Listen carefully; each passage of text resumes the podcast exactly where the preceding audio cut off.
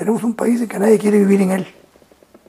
Y tenemos que construir un país en el que queramos vivir, queramos desarrollarnos aquí y queramos hacer nuestra vida.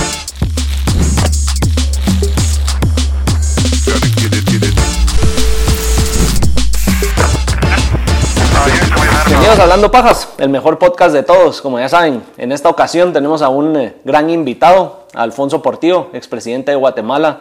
Para los que jóvenes que tal vez nacieron después de su periodo como presidente, Alfonso.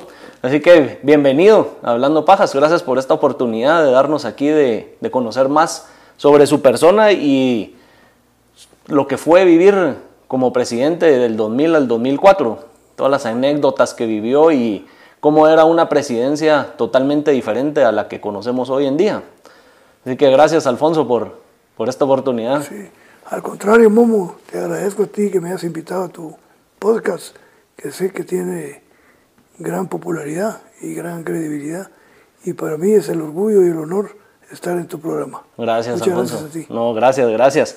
Yo creo que para, para iniciar, me gustaría que nos contara un poco cuando Alfonso era joven y estaba estudiando en México, la universidad, si no me equivoco, ¿qué fue lo que lo atrajo a la política? Porque usted estudió leyes. Sí, estudié leyes. Entonces, ¿que ¿en qué momento la política lo empezó a inquietar y a llamar la atención? Bueno, fíjate que es buena, buena pregunta porque la gente cree que porque estuve en México, allá fue donde me definí yo a dedicarme a la política.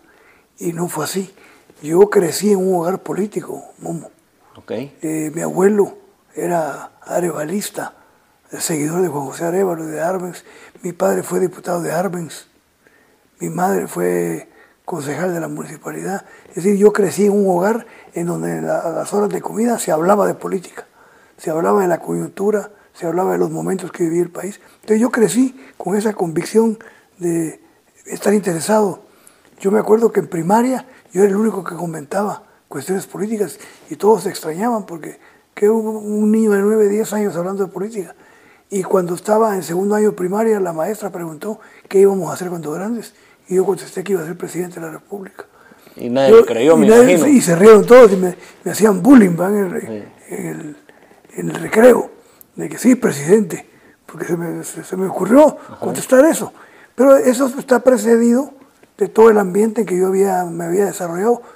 Después eh, cae el gobierno de Armas en el 54, y mi, mi padre se va a México, yo me quedo solo con mi madre. Y entonces eso me marcó también, haber crecido sin padre porque se fue al exilio por involucrarse en la política nacional. Entonces, crecí en un ambiente político con cierta tendencia de izquierda, liberal, democrática. Y precisamente me tengo que ir a México porque llega el gobierno de Arana, se viene una represión muy fuerte, y entonces yo era dirigente, yo pertenecía a una organización política en la Facultad de Derecho, estamos hablando de 1970.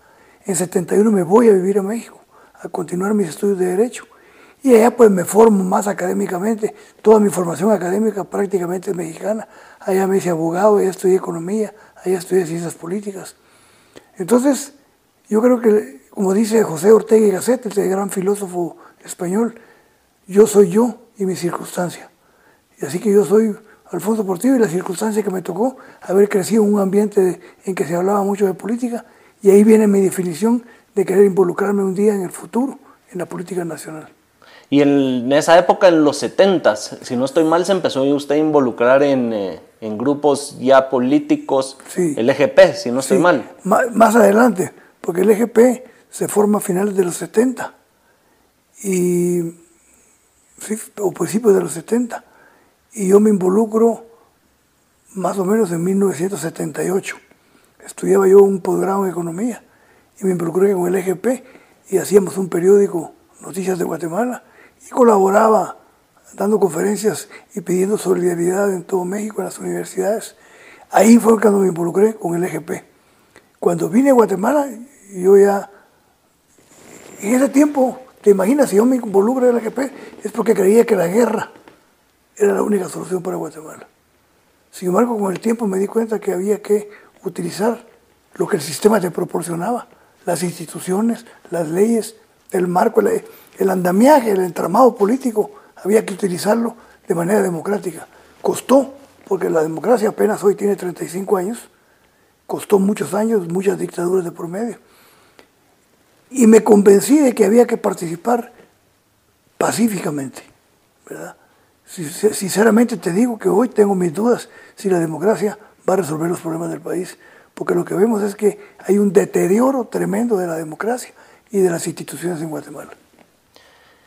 Y esto, del, o sea, si no me equivoco, la democracia estamos hablando los 25 eh, años que dice que tiene de la firma de la paz. Eh, no, no, porque fíjate que se hizo, primero, acuérdate que en 1982 el general Ríos Montt eh, llega al poder por medio de un golpe de Estado.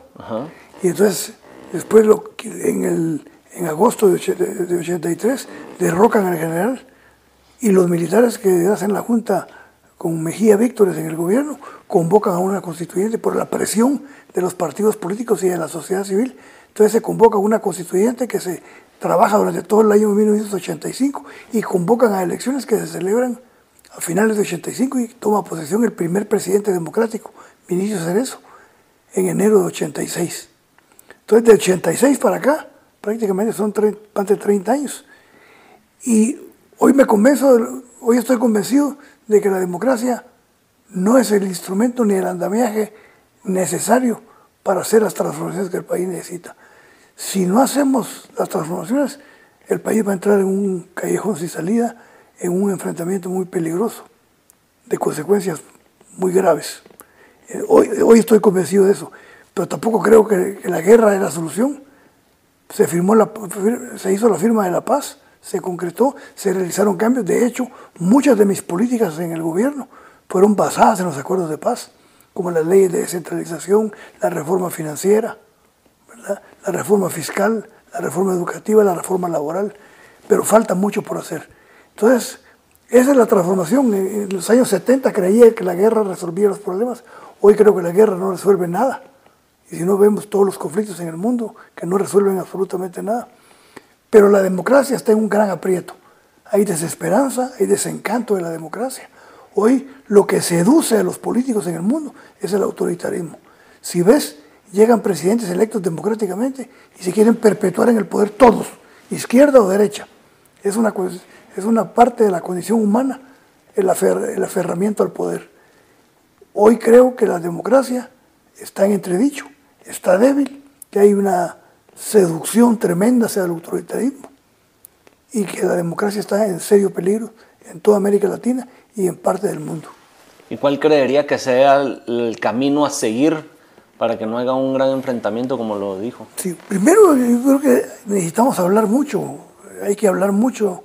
En política uno a veces se aburre y se cansa de tanto hablar, de tanto hablar y no llegar a acuerdos. Creo que hay que hablar. Pero creo que las élites económicas juegan un papel importante.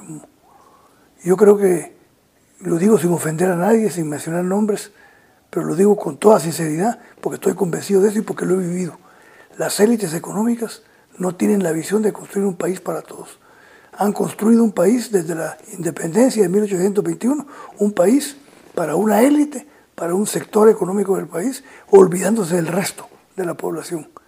Yo creo, un ex embajador acaba de dar una declaración y dice, las élites se equivocaron al no creer que las reformas democráticas al no creer que el crecimiento con desarrollo y la disminución de la desigualdad y la pobreza es un país es beneficioso para todos. Hoy si las élites de Guatemala comprendieran que haciendo la reforma se van a hacer más ricos, pero no tienen esa visión, tienen esa visión de la ganancia inmediata, de la ganancia grande, sin pensar en los demás. Entonces yo creo que hay que sentarse a hablar con el sector privado, con el sector político, con el sector intelectual, con el sector laboral y buscar un acuerdo mínimo para fortalecer, a crear un nuevo pacto. De hecho, publiqué en 2017 un folleto que se llama El Nuevo Pacto, porque planteo que si no hay un nuevo pacto que tenga que entrar a reformar la Constitución, el país no tiene salida. Y de lo que ha visto, creo que nos estamos inclinando un poco a lo que está sucediendo actualmente, pero de lo que ha visto, de alguna manera no se está cumpliendo con lo que usted propone, se está desviando totalmente a que realmente se, ocurra este enfrentamiento o de alguna manera han habido ciertas comunicaciones entre el sector privado, el sector laboral, el sector agrónomo? hay una regresión en ese sentido. Hemos caminado de regreso. O sea, está empeorando la cosa. Sigue empeorando, hay más intolerancia, hay más sectarismo, hay más ideologización que nos ha hecho tanto daño, en la izquierda y derecha. Votaron a Arbenz en el 54 acusado de comunista, hoy sigue el mismo discurso. Entonces, ¿qué sirvió que votaran a Arbenz de comunismo si el país sigue con el peligro comunista según las élites y según los grupos ideológicos que los acompañan? Entonces yo creo que hay una regresión. No hablamos, no hay comunicación, no hay interlocutores, el gobierno no habla con nadie, el gobierno se dedica a comprar alcaldes. Hoy tiene para la campaña comprados, comprados. Eso lo sabe todo el pueblo de Guatemala, no, no es ningún temor decirlo, o no significa ningún temor. Comprando alcaldes, entonces hay un deterioro de la política, hay una desnaturalización de la política y hemos caminado para atrás. Por eso digo que hoy, después de 35 años, en vez de haber madurado la democracia, está en serio peligro. En su momento, usted ha sido el presidente que de alguna manera estuvo más cercano al pueblo, metido con el pueblo. Se dice que es el presidente más querido y odiado por pocos, por ese fanatismo y esa popularidad que tiene con, eh, con el país. Después de casi 20 años de haber salido de, de su gobierno, sigue teniendo ese, ese cariño por la, de la gente, sigue teniendo eh, el carisma que la gente le tiene. ¿Qué fue lo que hizo que Alfonso en su gobierno lograra tener desde antes para quedar como presidente y en su gobierno y post su gobierno ese carisma y ese popularismo? Todo es un proceso, Momo. Todo, todo, todo en la vida es parte de un proceso. Por ejemplo, Ayer me pasó una cosa muy simpática. Fui a un mercado de Misco y me di cuenta que los carniceros, los vendedores de pollo, de verduras, de frutas, de semillas, de granos, la mayoría, por decirte el 90%, recordaban las políticas que implementé para que no se aumentaran los precios de los productos de la canasta básica. Y entonces permití abrir los mercados. Pero yo no pensaba así, por eso digo que todo es un proceso. Yo era marxista. Yo daba el tomo uno del Capital como cátedra. Y, creía perfecta, estaba convencido de que lo que decía Marx era correctísimo, que había que expropiar los medios de producción, que había que planificar la economía, que había que instalar, instalar una dictadura del proletariado. Yo era de los marxistas ortodoxos, que creía al pie de la letra en Marx. Sigo creyendo en Marx en muchas cosas, pero sé que Marx no creó un modelo ni una solución para los problemas del capitalismo. Creo que dentro del capitalismo, pero eso pues, sufrió una transformación. ¿Cómo sufrió esa transformación? Vengo a Guatemala, regreso a Guatemala en 1989 a vivir. Ya había estudiado economía y derecho. Y el Congreso me elige miembro, y esto es muy importante, es una anécdota que muy poca gente conoce.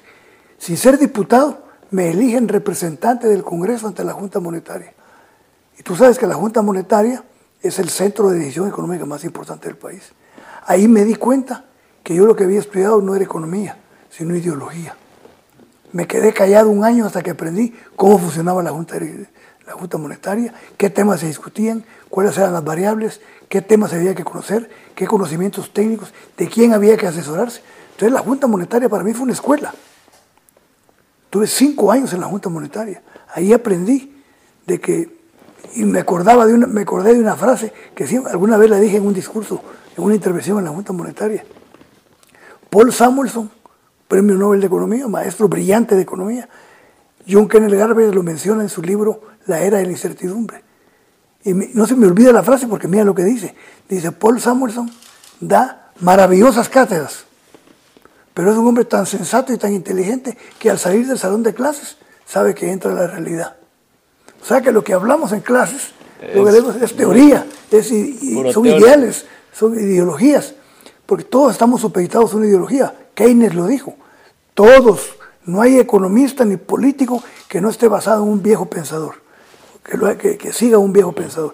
Entonces yo sufrí una transformación, por eso la izquierda no me apoyó cuando yo fui candidato presidencial, porque me consideraban un traidor de la izquierda, porque hablar del libre mercado, de abrir mercados, de quitar privilegios, de hacer reforma fiscal, no era discurso de izquierda. La izquierda lo que quería era que estallara esto, que la revolución se cayera, o, que la revolución estallara, mejor dicho. Y yo entendí que había que luchar dentro del sistema, que había que luchar con sus reglas, con sus principios, con sus valores, dar la lucha adentro y que la guerra no resolvía nada. Entonces me fui transformando al extremo que cuando vine aquí, yo ya no me vinculé al EGP, sino que intenté entrar al Partido Socialista Democrático. De hecho, di algunas conferencias ahí, pero donde me dieron la invitación para ser dirigente de una vez del partido fue en la democracia cristiana. Y entonces entendí, por eso te digo que fue todo un proceso, ahí entendí que todo ser humano se va transformando con respecto al tiempo. No dejamos de aprender nunca, no dejamos de equivocarnos nunca. Entonces la transformación es de, de, un planteamiento de marxista vinculado a la guerrilla, me convierto, y para colmo, ya no soy candidato de la democracia cristiana para presidente, sino de un partido de derecha, el FRG. Hice alianza con el general cuando éramos opositores en el Congreso. Entonces eso... ¿Y cómo se surgió esa alianza? Porque resulta que yo iba a ser el candidato de la democracia cristiana para presidente. Y negociaron a mis espaldas la dirigencia de la democracia cristiana. Creo que el único que me respaldó fue Alfonso Cabrera. Y ahí todos estaban de acuerdo en buscar otro candidato. Y entonces nos inconformamos, éramos 13 diputados en el Congreso, nos inconformamos 11 y nos independizamos del partido y buscamos. Yo me entrevisté con Álvaro Arzú cuando iba a ser candidato presidencial para ver si había la posibilidad de hacer un acuerdo con él. No se pudo, no nos pudo otorgar los espacios para nuestra gente. Quien nos abrió las puertas fue el general Ríos Montt. Entonces fue una, un acuerdo basado en la práctica, en la praxis, ser pragmático. Necesitamos estar en el Congreso, necesitamos tener un proyecto. Y, no, y a mí, yo entro al FRG y lo primero que me ofrecen es ir en el Estado Nacional de Diputados, ni siquiera de primero. Pero las circunstancias cambian y al, al general no lo inscriben. Y entonces me agarran a mí. Lo suben a usted. Me dicen a mí, tú vas a ser el candidato. Porque yo había hecho un papel más o menos decoroso en el Congreso. Y entonces surjo como un candidato de izquierda de un partido de derecha. Pero yo, todo lo que estudié, por ejemplo, yo no creía en el libre mercado. Yo creía que el libre mercado era el pretexto de los monopolios para seguirse manteniendo vigentes. Entonces, me, crié con esa mentalidad, tuve maestros de política económica en México, brillantes, como Carlos Tello Macías, un gran economista, que me, que me enseñó que se podía implementar política económica sin estar supeditado a los factores de poder. Entonces yo tenía claridad cuando vine que tenía que diseñar una política económica, pero aprendí otra cosa, y eso me lo enseñó el general y lo aprendí de Alfonso Cabrera y muchos. Si el, si el presidente o si el candidato a presidente o el candidato a diputado llega comprometido con financiamiento electoral de los grupos de poder, tiene que trabajar para ellos. No hay dinero gratis. como se dice. No hay dinero gratis. No hay comida gratis. ¿verdad? Y entonces me cuidé mucho de recibir, sin embargo cometí un error. Recibí mucho dinero de un banquero, que ahora somos enemigos, porque permití que se intervinieran los bancos por el abuso de poder. Pero fue el único del sector privado que realmente me apoyó con fuerza. De ahí yo no le pedí ayuda a los azucareros, a los polleros, a los banqueros. A mí yo no recibí, entonces yo llegué con cierta libertad para poder hacer lo que estaba convencido que había que hacer, que había que liberar la economía yo hubiera querido liberar la economía con una ley de competencia que todavía tiene veinte y pico de años engavetada en el Congreso. Entonces, como no lo pude, porque no, no podía tener la mayoría necesaria, a pesar de que de 616 diputados yo tenía 64. Le entraban a mis diputados, convencían a mis diputados de parte del sector privado para que la ley no pasara. Entonces la liberalización de la economía la hice por medio de acuerdos gubernativos, que lógicamente la debilidad es que llegó Berché y echó marcha atrás en toda la, liberalización económica que yo hice. Pero me convencí con el trabajo, con la experiencia en Junta Monetaria, con el leer otros autores, me desideologicé, que es lo que tanto daño nos ha hecho Momo. Hoy yo no creo en esa izquierda y en esa derecha. Sectarios recalcitrantes que no salen de su casilla ideológica, de su cárcel mental y que no permite al país avanzar. Y cuando decide que va a correr como presidente con el FRG, Usted en ese momento estaba de diputado. De diputado. Tiene que dejar de, de seguir eh, estando como diputado para dedicarse a la campaña. Exactamente, pido permiso. Pedí permiso los tres meses de campaña. ¿Y cómo logró Alfonso Portillo que no, su carrera política fue tan corta? Digámoslo así, desde que regresa a México a quedar como presidente, 10 años, 11 años. Sí, yo, vine en 89 y en 94 ya soy candidato presidencial. ¿Cómo fue, cómo fue que logró darse a conocer eh, ah, tan rápido, tener tanta aceptación con el país? Bueno, no era muy conocido. Fíjate que cuando yo salgo de candidato, acuérdate que participé dos veces, la que perdí con Arzú y la que gané con Berché. que el periodo 96. Exactamente, y con Berché, que fue que gané en el 2000. Yo fui director del Instituto de Formación Política de la Democracia Cristiana y me recorrí el país, dando conferencias en todos los municipios y formando gente, no solo de la democracia cristiana, del partido que quisiera llegar. Esa fue una experiencia maravillosa que me di a conocer, pero me di a conocer a nivel de organización de partidos. Pero a nivel nacional yo tenía 2% de conocimiento cuando salí de candidato. Yo creo que fue la fusión con el general, que fue un fenómeno, porque el general tenía un caudal electoral que me lo traspasó me lo endosó, indiscutiblemente. Por eso es que llego a pelearla. Yo soy el último candidato que se inscribe en la primera campaña, el 19 de agosto y el 6 de noviembre en las elecciones. Hice una campaña de dos meses y medio y llegué a sacar 22% a nivel nacional. Me le fui a todos los candidatos. El discurso, una cara nueva, no me señalaban de nada porque no me conocían todavía. No les dio tiempo, no les di tiempo, salí como emergente y de sorpresa. Entonces se dieron muchas circunstancias. La circunstancia de que tuve una buena relación, que la mantuve hasta el último día de la vida del general, una buena relación con todos los diputados, y me di a conocer desde el primer día del Congreso, con mi primer discurso, mi primera intervención. Yo ya era noticia en los medios de comunicación al día siguiente, porque fue un discurso que era novedoso, por la formación que yo tenía mexicana, que el pensamiento político es más avanzado, se estudia más, se discute más, hay más debate. Entonces, ese fue un congreso. Hoy no se debate nada en el congreso. En ese tiempo, imagínate cómo no iba a aprender yo. Solo imagínate los nombres que te voy a mencionar que eran diputados conmigo. O que yo era diputado con ellos, mejor dicho, porque ellos son personalidades. Francisco Villagrán Kramer, Jorge Skinner Cle, Arturo Soto Aguirre, Francisco Reyes López, Efraín Ríos Montt, Gabriel Orellana, Lizardo Sosa, había un debate en ese Congreso de lujo. Hoy no hay ni nivel, ni discusión, ni debate. Son pocos los diputados que discuten. Entonces todo eso me fue transformando hasta que las circunstancias me pusieron de emergente en la primera elección que perdí con el presidente Arzú y la siguiente que la gané arrolladoramente, ¿verdad? como nunca. Saqué en la segunda vuelta 68% de los votos, una barbaridad de votos. Fui el primero que superó el millón de votos en la primera vuelta.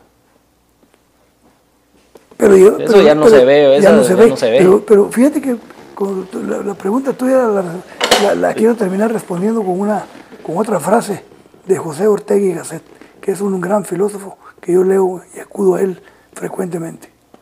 En una conferencia le preguntaron qué es política. Y en 1936 y él contestó de una manera sencillísima pero brillante. Política es tener una idea clara de lo que se va a ir a hacer al Estado. ¿Y por qué, por qué se me queda esa frase? Porque yo tenía una idea clara de lo que iba a hacer la presidencia. Muchos llegan a la presidencia sin tener una idea clara de lo que van a hacer. Llegan con la mentalidad de tengo este plan y a ver si lo logro y voy resolviendo en el camino. Y, planes que no tienen que ver con la realidad, que son incoherentes con la realidad, que no son viables, que son imposibles, pero que sirven para ganar votos. Todo el mundo ofrece. Y yo ofrecí preocuparme por la economía, por la agricultura, por apoyar al campesino. Y lo hice. Claro, dejé cosas sin hacer, ¿verdad? Yo creo que si analizamos en porcentajes, ¿qué porcentaje realmente hice de lo que pensaba? Un 65-70%. Pero es un, es un porcentaje, altísimo, sí. Pero la gente me pregunta, ¿por qué yo? Porque la gente cree que yo deliberadamente me enfrenté al FCACIF. No. Es que la política que yo quería implementar era favorable a la mayoría y lógicamente chocaba con los intereses de los monopolios, de los privilegios. Imagínate que yo aprobé el delito fiscal, yo menté el IVA Yo aumenté el impuesto sobre la renta. Yo puse el, el IEMA, el impuesto a las empresas mercantiles y agropecuarias. Es decir, yo hice cosas que nadie se atrevía a hacer. Pero porque tenía una idea clara de que había que entrarle al tema económico. ¿Y hoy volvería a hacer todo eso? Lo haría mejor. Por ejemplo, la liberalización de la economía lo haría impulsando yo personalmente, negociando con las bancadas en el Congreso para que salga la ley de competencia. Somos el único país junto con Cuba, que no tenemos ley de competencia. Todos los países tienen su ley de competencia. No quiere decir que la ley de competencia sea la panacea y sea la maravilla que va a resolver el problema de los monopolios, pero disminuye la desigualdad y aumenta las posibilidades de que la gente pueda consumir productos del extranjero de mejor calidad y de mejor precio. El proteccionismo y la monopolización de la economía daña tremendamente la economía popular y es una traslación de valor, de, recursos del sector pobre al sector rico. Eso es injusto desde cualquier punto de vista. Y cuando impulsa todas estas eh, nuevas leyes y reformas, ¿cómo se vio afectada la imagen de Alfonso como presidente? Ah, un gran desgaste. Yo terminé con 27% de credibilidad. Me he recuperado con el tiempo y esta es una buena pregunta porque cuando salí estaban todos en contra, muy desprestigiado, muy atacado. Eh, todos presumen, eh, desde Colón hasta Otto Pérez, que fueron muy atacados, y Jimmy Morales, que vean mi periodo. No había un periodista que escribiera una nota a favor mío. Yo salí con 27% de credibilidad. sin embargo, el general quedó en tercer lugar en las elecciones, porque no intervine para nada, respeté siempre las reglas democráticas con todas sus consecuencias. Y esto, perdón que lo interrumpa, ¿cree que esta aceptación tan baja que tenía cuando terminó su periodo, usted en su último discurso en Jalapa como presidente decía que todo esto que le estaba sucediendo y ese desgaste de la imagen de Alfonso era por una conspiración que estaban formando en contra suya. Eh, todas las personas, eh, se mencionan los azucareros, los del pollo, los de la sal, los de la harina sigue creyendo que ese desgaste fue en tema de conspiración o si fue lo, o sea, las leyes y las reformas que usted impuso que produjeron también ese desgaste? ¿O hay una combinación de las dos? Primero tengo que ser honesto, Momo, y tengo que decir que cometí un error con los Taiwán, con los cheques de Taiwán. Ese fue un error que cometió el presidente.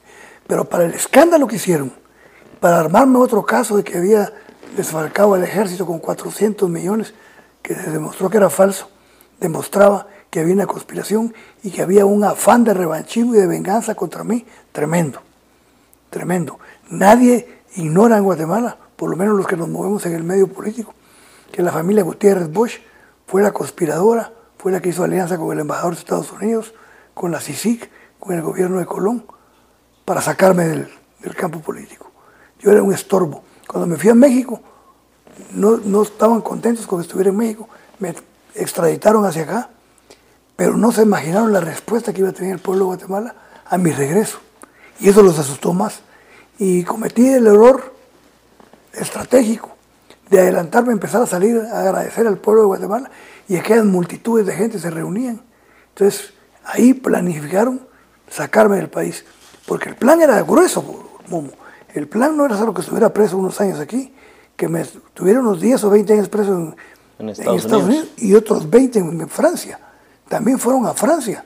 También Castresana fue a Francia a convencer de que me pidieran extradición. Y me pidió en extradición Francia. Lo que pasa es que cuando hicieron un análisis de las pruebas, se dieron cuenta que era un montaje político. Y desistieron. Pero si no, me he hecho 10 años en mínimo en Estados Unidos y, otros 10 en, Francia. Francia. Sí, era un revanchismo exagerado. Persiguieron a toda mi gente, Persiguieron a Eduardo Weyman, el mejor ministro de Economía y de Finanzas que ha tenido este país. Persiguieron a Paco Reyes, persiguieron a mi familia. Aquí, había, aquí amanecían periodistas a las 2, 3 de la mañana fotografiando la casa, viendo cómo se metían, como que era una gran residencia. Y se dieron cuenta cómo vivía mi hermana. Sí hubo una persecución sin consideración y misericordia contra mí. Pero eso hizo que me victimizaran también.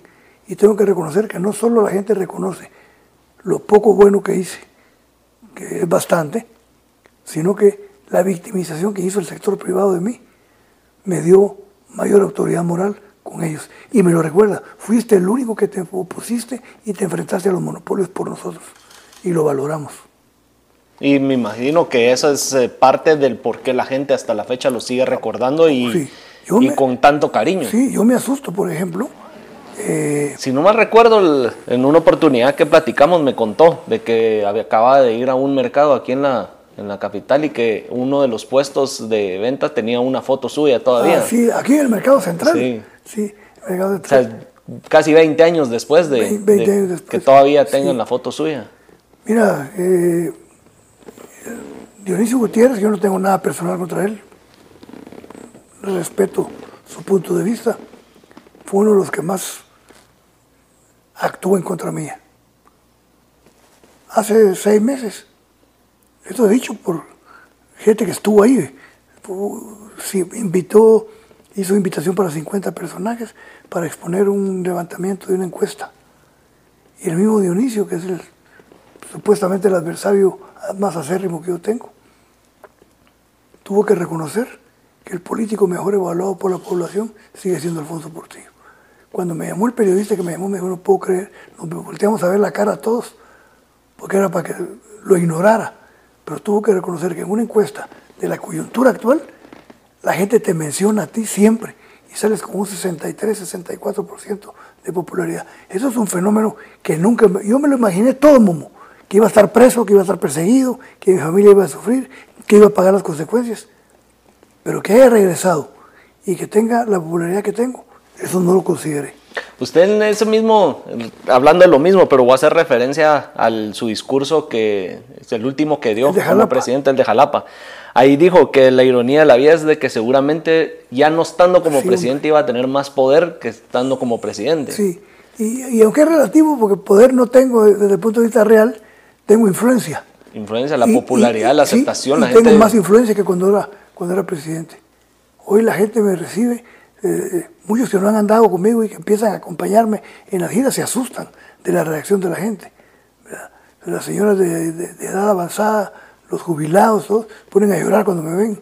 Eso, eso no, lo tenía contemplado. Y lo dije. Fue como premonitorio, ¿va? Lo dije en el discurso. Puede ser que tenga más poder.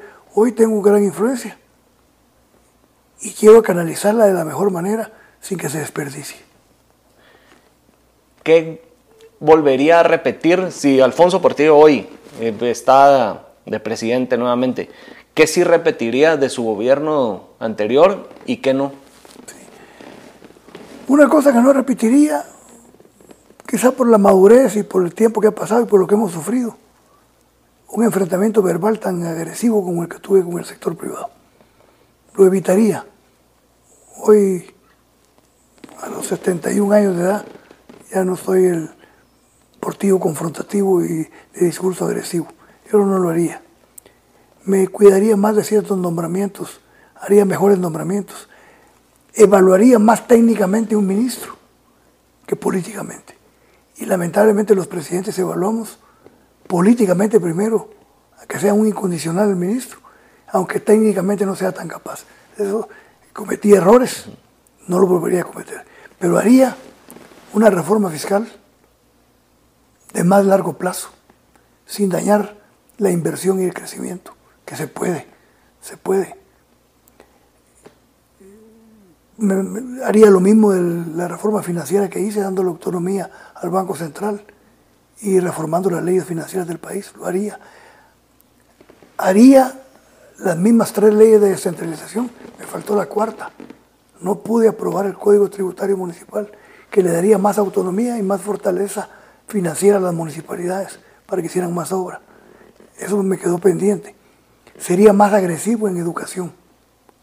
Hubiera intentado más meter tecnología en la, en la educación primaria y hubiera transformado más profundamente los planes de estudio, que aunque lo hice, no fue suficiente bajé el analfabetismo de 47 a 25%. Todas esas cosas las haría, quizá con gente más capaz, aunque tuve un ministro de educación muy bueno. Faltó, faltaron cosas, porque el desgaste que te causa y la debilidad política que te causa el enfrentamiento te hace ser timorato, te hace ser temeroso. Entonces, sería más sería más un gobierno con consenso en la definición de las políticas públicas. Buscaría más consensos. Como tenía mayoría en el Congreso, ¿qué necesidad tenía de buscar otras fuerzas?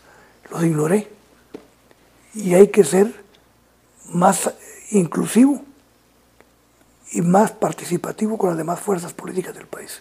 Eso haría. Pero por lo demás, haría lo mismo. No cometería, por supuesto, ahora no cometería el error de Taiwán. Pero el 80% trataría de mejorar, pero las haría igual. Y hablando de, enfrentamiento ahí con, con, las fuerzas de políticas, usted siempre ha dicho de que está a favor de abrir la economía. Eso es que haya importaciones hacia el país de productos para que compitan con lo que se produce localmente eh, y eh, de alguna manera pues los precios se pueden mantener o son más competitivos o la gente tiene más opciones a escoger qué productos utiliza, compra o como quieran llamarle. ¿Cómo haría usted esa apertura de la economía? ¿Cómo se sabe que en su gobierno pues para mantener los precios de la canasta básica fue medio imponente a la hora de abrir esta economía. ¿Cómo ahora sí lo haría de una manera más pacífica, por decirlo así? Sí, y paulatinamente, despacio. No tan agresivo. No tan agresivo porque si tú te abres al mundo, que el mundo está en una guerra de competencia tremenda, puedes destruir la industria nacional. Pero tampoco seguir manteniendo los monopolios que no solo tienen el monopolio de la producción de un producto aquí, sino que los demás productos que circulan en el mercado nacional de otro país, ellos también los importan. Entonces ellos no permiten que ponga competencia, no permiten que nadie fuera de su círculo. Por ejemplo, el tema de la cerveza. Las importadoras de la cerveza extranjera son Brava y Gallo y los Castillo. Entonces, ¿qué clase de competencia? Si ellos controlan el mercado, ellos fijan precios. Entonces, ahí hay que abrir la economía. Los alimentos, el pan. Hoy la gente se queja, disminuyó el tamaño del pan, aumentó el precio. ¿Por qué? Porque hay una familia que controla molinos nacionales que no permiten que otro importe harina. Cemento. ¿Cómo es posible, dicen, que el cemento cuesta tres veces más que lo que cuesta un quintal de cemento en Colombia? o la mitad de lo que cuesta un quintal de cemento en México. La medicina. Entonces, hay sectores estratégicos. La medicina, ahí sí entraría de tajo. Autorizar la producción generalizada de genéricos y permitir que, que haya más competencia, porque es una barbaridad. Pagamos incluso la medicina, ahorita lo acaba de decir alguien en la televisión, pagamos la medicina aquí más cara que en Qatar que es un país en que todos aparentemente tienen un nivel de vida más alto, ¿verdad? Entonces, no es posible seguir manteniendo monopolios en la medicina, monopolios en el gas, monopolios en el cemento, monopolios en la cerveza, la harina, el pollo, el huevo. Eh, la policía se, se, da el lujo de capturar a una mujer porque trae cinco cartones de huevo de tapachula, si el huevo es más barato allá. Porque el problema es que el proteccionismo no es gratuito. Significa trasladación traslado de recursos de un sector a otro. Si tú compras un par de tenis que te cuesta aquí 120 quetzales y en Tapachula te cuesta 80, estás pagando un sobreprecio de 40 quetzales que se lo está quedando el monopolio de Guatemala. Pero tampoco hay que abrir la economía abrazándola completamente para que derrote y que genere desempleo, derrote la industria nacional. Pero aquí hay industria que puede competir perfectamente. La industria zapatera te puede producir con cualquier industria zapatera, la industria de la ropa. La mejor demostración de que somos, si, tuviéramos libertad, si tuviéramos mayores oportunidades económicas, el país sale adelante con su mano de obra. Dicen que no tenemos mano de obra calificada. ¿Cómo? Pero los 3 millones de guatemaltecos que están en Estados Unidos mandan 20 mil millones de dólares anuales. Eso quiere decir que cuando tienen oportunidad de trabajar bien y ganar bien, lo hacen. Esa es la mejor demostración. O sea que no hay tal ineficiencia y, tal. Lo que pasa es que nos acostumbramos a tener una economía sin competencia, sin adelantos tecnológicos y estamos muy atrasados. Seguimos dependiendo del azúcar, del café, de la mano de obra, de los migrantes. Entonces, los cambios hay que hacerlos paulatinos y hay que hacerlos mediante un acuerdo. No, no hay que enfrentar, pero tienen que entender, y, lo que no entienden, Momo, esto es lo que me sorprende. Las élites, porque no todos los empresarios son iguales.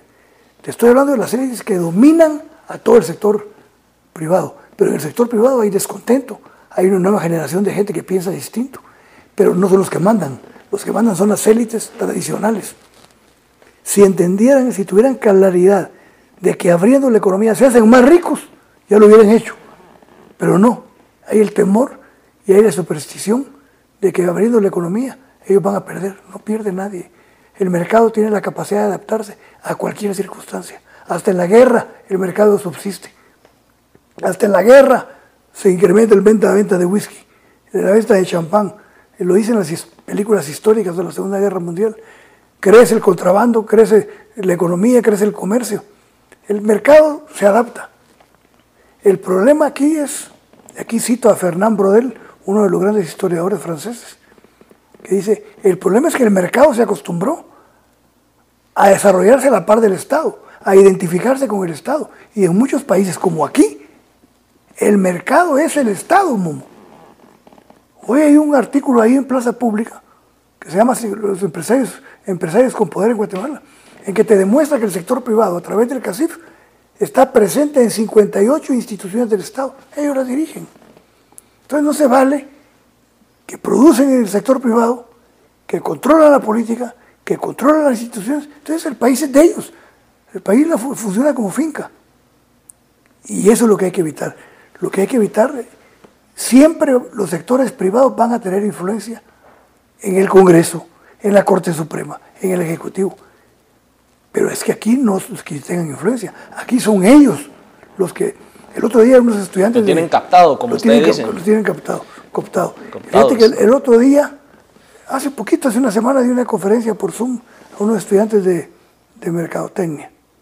Y la, la pregunta fundamental cuando empezó la conferencia o el intercambio es que la pregunta era, las decisiones del sector público cómo influyen en las decisiones del sector privado. Y le dije, miren, la pregunta se la contesto con lo siguiente. No hay tal decisión del sector público independiente del sector privado. Es el sector privado el que dice qué políticas se implementan, quién las implementan, quién va a ser el ministro de Economía, quién va a ser el ministro de Agricultura, quién va a ser el ministro de Finanzas, quién va a ser el presidente del Banco de Guatemala. Hoy el CACIF está feliz porque el presidente acaba de nombrar a González Rich, que es puro CACIF para dirigir las finanzas del país. ¿Las va a dirigir pensando en el país o pensando en el sector al que pertenece? Eso ni, ni duda cabe. Hay una tergiversación de la política porque la política va a ser para servirse o para servirle a los intereses de las élites a que representa. El, tema es la representación. El ¿quién ¿Quiénes están representados en el Congreso? ¿Cómo? Todos los sectores económicos y políticos están representados en el Congreso menos el pueblo. Están representados los cementeros, los polleros, los azucareros, los banqueros, los cementeros. Hasta el crimen organizado está representado, pues. Y el pueblo no está representado en el centro de decisión política nacional más importante, en el ente en donde recae la soberanía nacional. Se por eso está en crisis la democracia, porque se ha violentado el principio de la representación. Uno llega y tiene que representar los intereses de quienes votaron por uno. Pero no, uno llega y representa los intereses de quien le financió la campaña. Y esto en su gobierno, el no darle a estas élites, al, sector privado, a todos eh, los comerciantes, ese poder en su gobierno de que le dijeran quiénes tenían que estar eh, puestos en diferentes ministerios, plazas, eh, congreso, y eso lo metió en problemas, si no ah, estoy mal. En problemas. Empezando el gobierno, tuve una reunión con Alejandro Botrán, gente dirigente del sector privado, Dionisio Gutiérrez, Juan Luis Bosch. Y lo primero que me ponen en una pantalla, tenía yo 15 días de presidente, para evaluarme el gabinete que había nombrado, con carita triste y carita alegre. como que fuera colegio. Como que fuera colegio. Le dije, ustedes están equivocados. El presidente soy yo. Y yo nombré este gabinete no con amigos. Y a la gente que están cuestionando, a la gente de mayor nivel técnico. Ahí empezó, ahí empezó la diferencia. Ahí ya no nos vimos a juntar porque casi me estaban diciendo, cambia este, ponga este, nombre a este. Para que defiendan sus intereses. así es la forma en que han gobernado. Así es la forma en que han tenido relaciones con el presidente. Por eso les interesa invertir en partidos políticos. Por eso les interesa participar y apoyar candidatos presidenciales, porque tienen derecho de picaporte. Conmigo no pudieron hacerlo. Y ahí empezaron los problemas. Y la segunda reunión que tuve a los dos meses, cuando acababan de nombrar a Marco Augusto García Noriega, que lo respeto mucho, que era el presidente, lo acababan de nombrar presidente del CACIF, llegaron y el que llevó la voz cantante, Federico Linares, un economista que respeto, que estuve con él en Junta Monetaria, a decirme los lineamientos de política económica que tenía que implementar yo. Entonces, una cosa es que tengan influencia, otra cosa es que quieran ser el Estado. Entonces yo les dije, cuando ganen ustedes las elecciones, ustedes hagan este programa. Pero hoy yo soy el presidente. Entonces, esa fue la diferencia, que yo no fui un presidente que se sometió a los intereses de ellos. Y no porque fuera enemigo de ellos, porque creía que era lo correcto hacer, ni por cuestiones ideológicas. Y cuando usted tenía esas reuniones con estas personas y les decía que no a todo, lo hacía sabiendo que su ideología la quería mantener y que era lo correcto, o en algún momento era solo por imponerse y ser como algo nuevo, rebelde, entre comillas, y que quiere imponer eh, sus propias leyes, sus propios gabinetes, su propia manera de gobernar y romper eh, parámetros que se venían trayendo desde antes. Yo creo que esto último. Yo creo que esto último porque siempre me interesó mucho estudiar. De hecho, mi tesis de abogado hablo sobre la teoría del Estado. Siempre me interesó la teoría del Estado.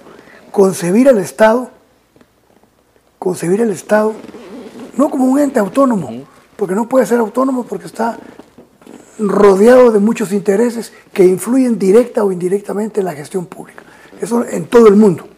Mira, en Estados Unidos la Asociación Nacional del Rifle Mira qué lobby tiene y qué inversiones multimillonarias hace para que no se cambie la ley de armas. En Estados Unidos. Y el financiamiento a los, los diputados es ilimitado.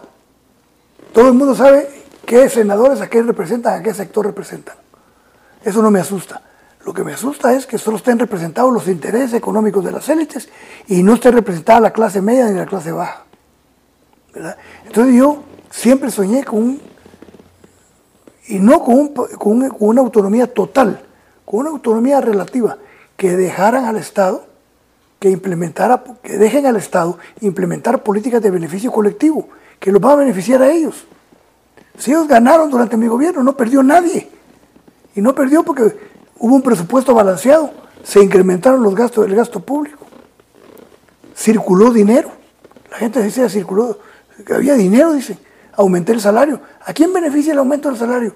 Es cierto que tienen que erogar las empresas, pero, regresa el dinero, regresa porque son los que, los que les consumen, ¿verdad? Entonces yo lo que creí es que teníamos que construir un Estado con una relativa autonomía con respecto a los factores de poder económico, militar y político, ¿verdad?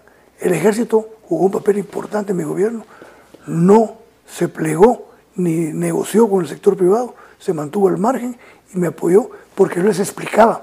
He sido el único presidente que cada seis meses me reunía con toda la oficialidad en dos turnos, con los más de dos mil oficiales, en un turno con mil y en otra sesión con otros mil, a explicarles todo lo que implementaba en política pública.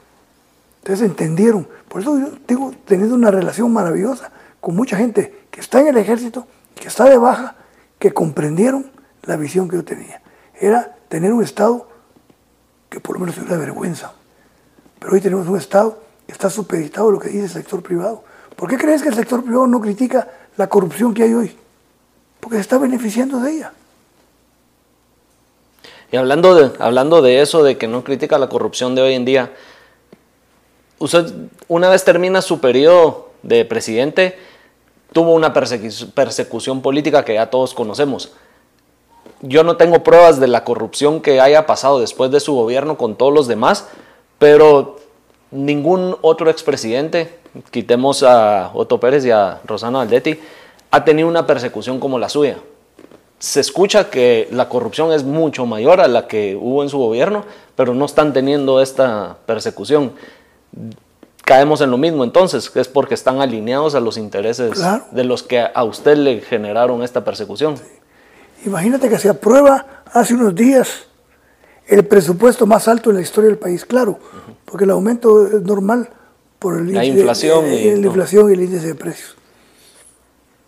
Pero no hubo un solo documento, una sola declaración y una sola protesta de los sectores del sector privado, que es un presupuesto que no está coherente con la realidad del país, que en muchas partes está desfinanciado, que va a crear inflación, que va a incrementar la deuda.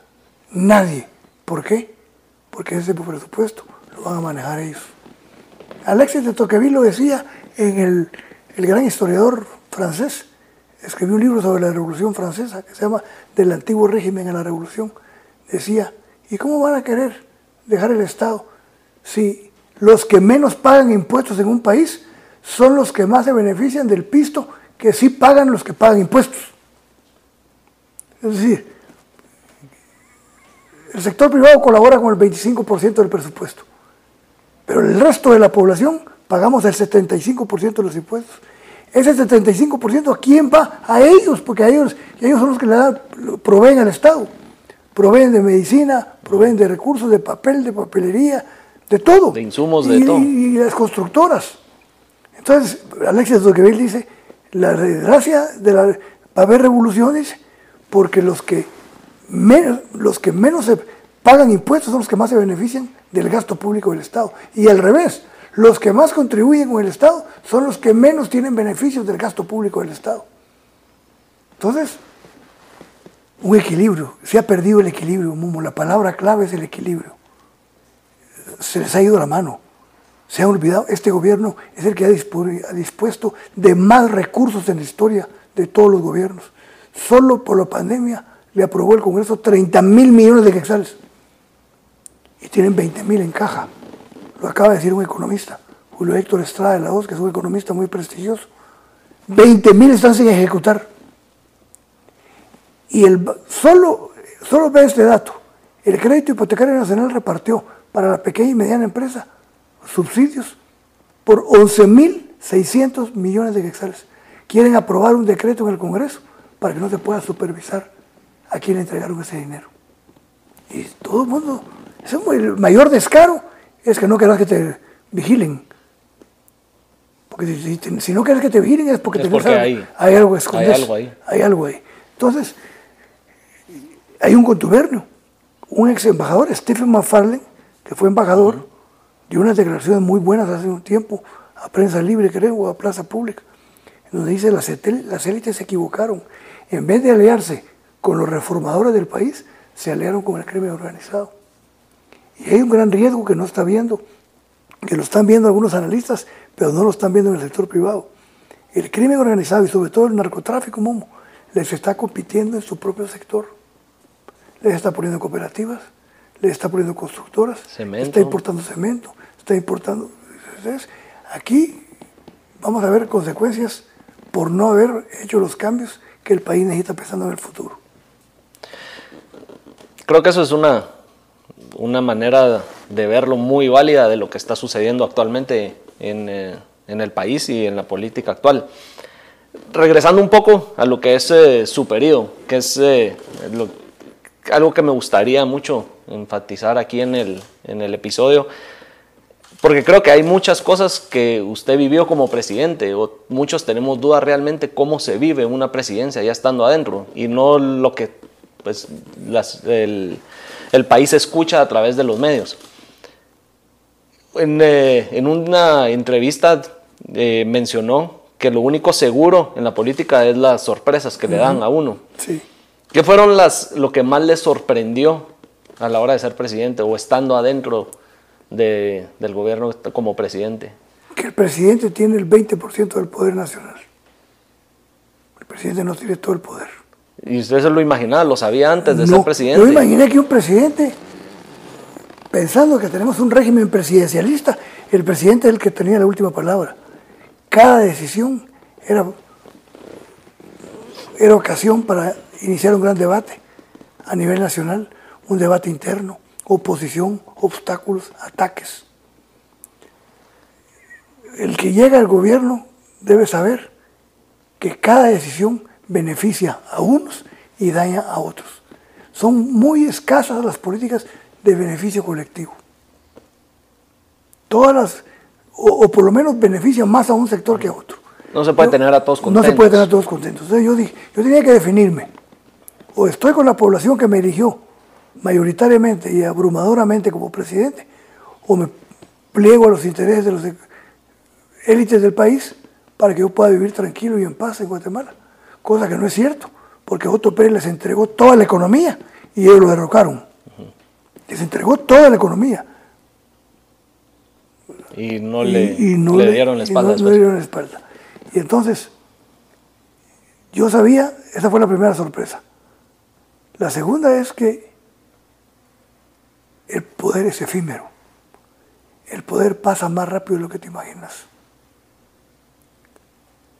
Eso es de, quiere decir de que sus cuatro años en un parpadear de ojos. En un parpadear. Nos sentimos ya estábamos en el último año, ¿verdad? Ya solo ya estábamos para evaluar lo que habíamos hecho. Pero más que sorpresas, es la certeza de que siempre tienes que pagar un costo por tus decisiones. Si estás dispuesto a pagarlas, vas a ser un buen presidente. Si no estás dispuesto a pagarlas y quedar bien con los que están en el poder económico, sales como un presidente anodino, que no te recuerda a nadie. Entonces, tuve sorpresas porque gente que pensé que no iba a apoyar mis políticas las apoyó y gente que pensé que las iba a apoyar no las apoyaron. Otra sorpresa para mí agradable. Sorpresa digo porque no me lo imaginé que fuera tan decidido y tan consecuente Francisco Reyes López, el vicepresidente que el compañero que escogí para la fórmula fue un gran vicepresidente. Lo puse en las negociaciones con el sector privado para la tarifa eléctrica, de la energía eléctrica, para la tarifa de la energía eléctrica, para la importación de azúcar con Cuba. Hizo un trabajo excelente. Esa es una anécdota muy buena cuando fue a traer azúcar de Cuba para... Ah, eso fue increíble, porque tenían tan buenas relaciones, o tienen tan buenas relaciones los azucareros, que a donde quería comprar azúcar, ya habían acuerdos con los azucareros, de, no, de que no podían vender. Mm, Hugo Chávez, que, se suponía era un presidente fuerte, yo te voy a mandar azúcar, chico, me dijo. ¿Qué? Cuando se dio cuenta, ya tenían acuerdo con los azucareros de que no podían exportar azúcar a Guatemala. Tienen un convenio que pertenece a la Organización Internacional del Azúcar pero como hay alguien que no pertenece a la Organización Mundial del Azúcar, que es Cuba, Cuba fue el único que me abasteció y bajó el precio del azúcar. ¿Usted fue a Cuba con Fidel? No, hombre, esa fue otra cosa que lamento no haberlo hecho. Yo debería de... Haber tenido la oportunidad. Sí, no fui porque se dieron ciertas circunstancias que me, me dieron temor por la respuesta de la gente, del pueblo cubano conmigo.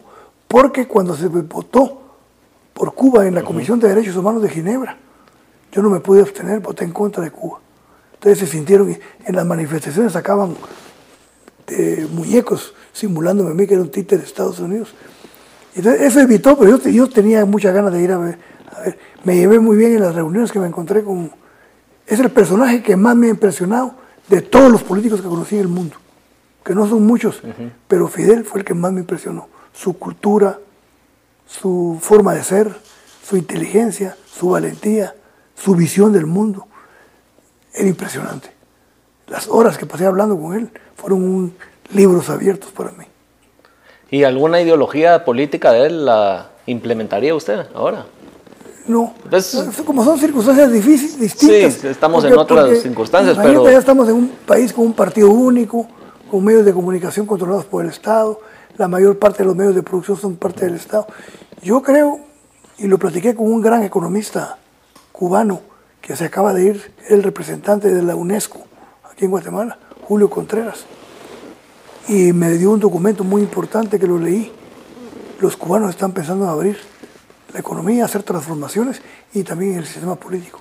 No se puede aguantar un régimen cerrado, que se entiende por la cercanía con Estados Unidos y el hostigamiento y el cerco de Estados Unidos, pero que hoy ya es insostenible en la era actual de tener una dictadura o tener un régimen de un solo partido.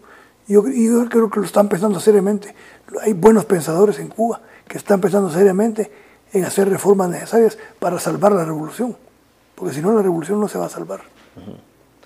Hablando de, revolución y, y, que mencionaba en hace unos minutos que tenían buena relación usted con el ejército. En su gobierno, pues es muy recordado el, el jueves negro. eso se da a causa de querer inscribir a, al general para una siguiente postulación. ¿Cómo usted vivió desde la presidencia ese día? Y que se ve en las noticias hoy en día que el ejército no salió eh, a las calles como el, pues el pueblo quería que saliera y mantuviera el orden y que se tardó más de 12 horas y, todo ese día, ¿cómo lo, cómo lo vivió? Muy, muy incómodo, muy incómodo, muy molesto, porque no estaba dentro de mis dominios, el partido toma la decisión de salir a las calles y protestar. Y cuando la cosa estaba a punto de desbordarse, pasé un día muy angustioso, con molestias también dentro del gobierno.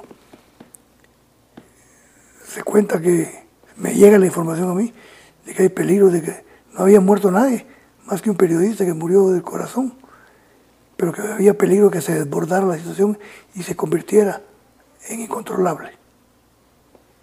Entonces doy la orden al jefe de Estado Mayor, Enrique Río Sosa, hijo del general, que saque al ejército en toda la capital y me restablezca el orden inmediatamente. Se tardó más de dos horas y sacó al ejército a Matitlán.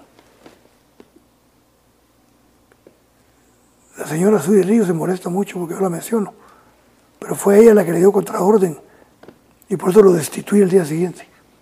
El general no me procesó nunca, ni me lo mencionó nunca. Pero destituí inmediatamente el jefe de Estado Mayor del Ejército, que era el general Enrique Ríos Sosa. De tal manera que actué como hombre de Estado. Pero cuando voy a una junta, a una reunión de las Naciones Unidas, el presidente Chirac de Francia me reclama y me dice que está preocupado por la transparencia y la imparcialidad de la parte del gobierno en las elecciones que se avecinan. Sí le dije, porque si usted no sabe, se lo, comunico. Ayer destituí al jefe de Estado Mayor para que no haya ninguna sospecha ni ninguna duda de que el gobierno no va a intervenir en el proceso electoral. El jefe de Estado Mayor, al jefe de Estado Mayor, vea las noticias. Así le contesté. Porque tomé decisiones que costaban. Cuando había que intervenir los bancos que abusaron del poder y la cercanía del dueño hacia mí, tomé la decisión con Lizardo Sosa de aplicar la ley, que era el que me había financiado parte importante de mi campaña. Y tomé la decisión porque estaba el país o estaba el amigo. Cuando le dije a Chalo, aplique la ley y que se haga lo que dice la ley. Se paró Chalo, abrió su maletín y sacó una hoja si usted me hubiera dicho que apoyara a los bancos, es lo que traía preparado, su renuncia. Pero lo felicito porque usted está actuando como un hombre de Estado. Cuando se enteraron algunos juristas internacionales de lo que había hecho. Pero eso no lo sabe mucha gente. No lo sabe mucha gente porque yo no le di publicidad. Vino Torres Ocampo, que era un ministro de la Corte Internacional Penal, me dijo, usted con eso se daría una fama de que al amigo que lo apoyó le aplicó la ley siendo jefe de Estado. Eso tiene, me dije, no quiero hacer leña del árbol caído. Y tengo un agradecimiento a él porque cuando nadie me dio la mano, él me la dio. Otra cosa es que haya violado la ley, que haya violado, violado las reglas, entonces tuve que aplicar la ley. Pero, pero el día del jueves fue un día incómodo. Y sabiendo que pues ahí el país entero, o la ciudad, por lo menos en la capital, tenía mucha gente en contra suya y que quería su renuncia, ¿por qué no utilizó lo que estaba utilizando y, sacarlo público para calmar un poco las aguas? Porque se me hubieran aceleraba las contradicciones internas. Yo tenía contradicciones internas. no, los gobiernos, acuérdense que no son graníticos. Los gobiernos tienen facciones, sectores, intereses que están representados ahí. Yo ya tenía muchos problemas internos porque prácticamente no hice muchas cosas que me sugería el partido. Yo fui también no solo independiente de parte del sector privado, sino independiente también del partido. Almorzábamos todos los lunes el vicepresidente, el presidente del Congreso y yo. Y ahí discutíamos. Y el presidente del Congreso siempre me preguntaba, no siempre, pero muy frecuentemente, ¿estamos haciendo lo que es correcto, presidente? ¿Vale la pena lo que estamos haciendo? Estoy convencido que sí, general, pero va a ser un gran costo. Nada de gratis. Nada de gratis. Y esas pues son las consecuencias que, son las consecuencias. que se vinieron después de... Sí. Yo me acuerdo que en una reunión en casa presidencial, cuando la reforma fiscal, que me crearon los viernes de luto, ¿te acordás? Salían a manifestar los viernes vestidos de negro. Les conté una anécdota que está en la historia, que Maquiavelo la menciona. Para mí Maquiavelo es el más grande filósofo político. El rey de Constantinopla mandó a llamar a los ricos, porque el servicio de inteligencia le dio una información sobre los turcos, sobre el imperio otomano. Entonces el rey de Constantinopla le dice a los más ricos del país, mis informes de inteligencia me informan que el ejército turco se está preparando para en cinco años invadirnos y tomarnos como parte de su territorio. Entonces, ¿qué podemos hacer nosotros? Colaboren económicamente para que yo pueda armar un ejército y oponerme y evitar la invasión. No le hicieron caso. Pasaron cinco años. De repente la noticia. El ejército turco en la frontera de Constantinopla. Y los ricos fueron a ver al, rey corriendo. ¿Cuánto necesita rey? Ahora ya es tarde. Ya muy tarde. No se quisieron desprender del dinero cuando era necesario. Ahora que los entierren con él. A ustedes los van a enterrar con ese dinero. Así va a pasar aquí. Si no entendemos que debilitando el Estado, cooptándolo como lo tenemos y poniéndolo al servicio de solo ciertos intereses, lo vamos a perder. Y los que van a perder más son ellos. Me acaba de decir un empresario y tiene razón. No te, no te creas que les preocupa mucho. El piso lo tienen afuera, la mayoría. Aquí lo tienen como su fuente primaria, pero el piso lo tienen garantizado afuera. Y es cierto ese patriotismo que hablan de tenerlo. La reinversión, la tasa de reinversión en el país es poca en comparación con lo que se gana. Y es cierto, los grandes intereses están afuera, no adentro. ¿O vos crees, por ejemplo, que un empresario poderoso que tenga mil millones de dólares lo va a tener en Guatemala? No. Entonces, hay un doble discurso, hay una doble moral. A mí me, a mí me criticaron mucho por parte de muchos egresados de la Marroquín, de la Universidad Francisco Marroquín. Y un profesor les dijo, están criticando al más marriconiano de todos los presidentes. Se enfrentó a los monopolios y propuso la libre, competencia. Es una cosa es el discurso y otra cosa es lo que haces. Porque esa es la gran diferencia. Y esas son las cosas que aprendí. No te dejes llevar por los discursos, déjate llevar por los hechos, por las políticas, por las decisiones por la toma de decisiones. Que los hechos hablen por sí solos. Que los hechos hablen. Y hablando de, de pues, este enfrentamiento del, del, juez negro y que a muchos querían su, su, renuncia o destitución, ¿tuvo algún eh, momento donde sintió que podía tener un golpe de Estado? Nunca, nunca. Y ya que bueno porque te voy a contar una anécdota que no he contado mucho, que casi no he contado, o no he contado. Primero cuando había peligros y los famosos viernes de luto y jueves negros, pero antes incluso de las crisis, las crisis anteriores, yo no dejé de salir al interior del país. Yo hacía concentraciones de 20, 30 mil, 40 mil. Hice una manifestación, una, concentración de 40 mil en plena crisis por la reforma fiscal en Totonicapán, con el pueblo que estaba en contra de la reforma fiscal por el aumento del IVA. Y fui a Totonicapán y me metí en la multitud y hablé y les dije que les llegaba a explicar por qué estaba proponiendo una reforma fiscal para fortalecer las finanzas del Estado e inversión e fortalecer la inversión social en los pueblos más pobres del país. Y salí aplaudido. Solo faltó que me cargaran en hombros. Pero tuve problemas serios. Por ejemplo, a lo mejor al señor Dionisio Gutiérrez ya se le olvidó, pero a mí no. Mandó a llamar a mi ministro, invitó a comer a mi ministro de Defensa para convencerlo de que me diera golpe de Estado. Se olvidó que mi ministro de la Defensa era mi amigo desde la primaria y era un hombre leal y un militar institucional. Y le dijo el ministro, sí va a ver, las cosas tienen que cambiar, este gobierno no puede seguir, le dijo Dionisio. Sí, le dijo, tiene que cambiar, pero tiene que cambiar por el voto popular. El país ni el ejército está en venta, señor Gutiérrez. Se levantó y se fue. Quien es testigo de esta reunión fue el operador que sirvió de intermediario entre el ministro y Dionisio, Mauricio López Bonilla, ex ministro de Gobernación de Otto Pérez Molina. Entonces sí intentaron tocar los cuarteles, pero, no, lo lograron. No lo lograron. Y ya no podían tocar en Washington, porque cada vez están más desprestigiados en Washington. El lobby que pagan cada vez les es menos efectivo. Y los vientos económicos, los vientos políticos, los vientos de transparencia que vienen en el mundo, nos van a repercutir tremendamente en el corto plazo. Yo tengo fe que vienen cambios tremendos. Esa suspensión de la cuota azucarera a Nicaragua es un mensaje. Les podemos, somos el socio comercial más importante. Le podemos entrar por el lado económico si no hacen reformas que el país necesita. La industria del coyotaje es fuertísima en Guatemala. Sigue siendo multimillonario los recursos que se obtienen. No lo pueden parar. ¿Qué estructura tendrán? ¿Qué mecanismos tienen? No lo sé. Pero siguen saliendo furgones y tráileres con 100, 125 gentes encerrados con candado que amanecen en Los Ángeles en la frontera con Estados Unidos.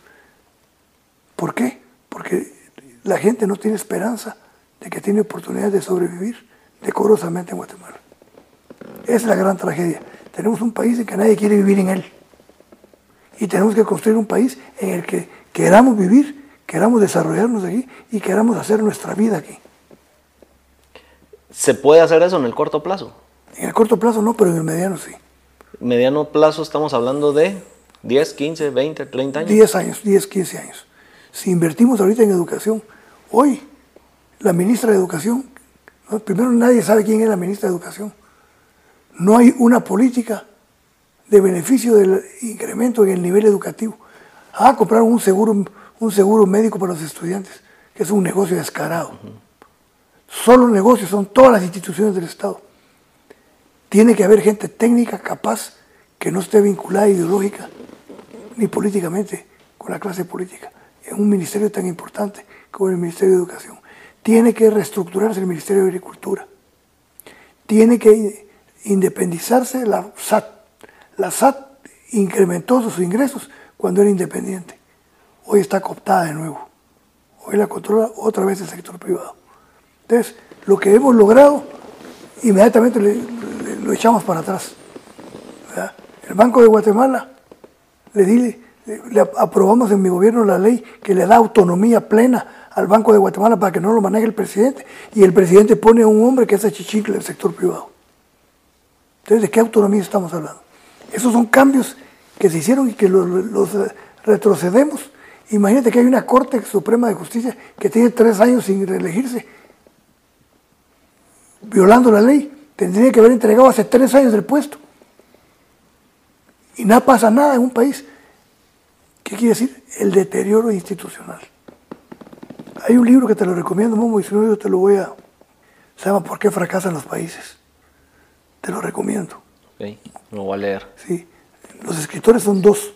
Acemoglu, que es de origen indio, maestro del Tecnológico de Massachusetts, y James Robinson, maestro de Harvard. Nada de ideología. Un análisis histórico, evolutivo, de las economías de los países que han desarrollado su economía y son poderosos y son exitosos, y los que no. La conclusión, el que construye instituciones progresa como país. El que destruye instituciones fracasa como país. Nosotros somos un país fracasado porque hemos destruido la institucionalidad del país. Y otra cosa, hay una frase de Thomas Piketty, un economista francés, dice, en el centro del desarrollo de los pueblos y de los países está la calidad institucional y las políticas extractivas de las élites económicas. ¿Qué es la calidad institucional? Estado de Derecho. Que haya independencia y división de los poderes del Estado. Que haya respeto por la ley. Que haya reglas claras. Que el Estado sea transparente. Nos va a costar hacerlo, porque hoy los intereses y hoy el narcotráfico vino a trastocar más todo. Le dio vuelta a todo. Le dio vuelta a todo. Entonces, nos va a costar. Pero el otro, las políticas extractivas. Hoy sale petróleo de Guatemala y no sabemos quién lo controla, cuántos impuestos ¿Para dónde se va? No se van. Sacamos tierras raras, por eso los rusos querían un puerto especial. Y la policía protege que salgan los camiones, pero no protege a la gente que, no tiene, que tiene hambre. Entonces somos un país de una gran vergüenza. En el contexto internacional somos vistos como un país paria. Hemos llegado a un nivel de deterioro que no sé si podemos llegar más bajo. Hay una luz al final del túnel, en base a todo esto que está diciendo. Y si no hay, tenemos que imaginárnosla o creerla. Pero vivir a base de esperanza, solo es excavar más el hoyo creyendo que no vamos Pero a. fíjate que mientras haya esperanza, hay la posibilidad de que el país no se desarme. Pero cada vez hay menos esperanza. Cada vez la gente se está cansando. Se está cansando. Yo creo que el, el país está en un momento coyuntural de que una chispa puede generar un gran conflicto y una gran confrontación. Si no, si no sabemos canalizarlo desde el contento. La gente, hay hambre en el país. Y aquí somos tan descarados que le quitamos recursos a los programas de nutrición infantil para dárselos a las carreteras. Y mira cómo son las carreteras.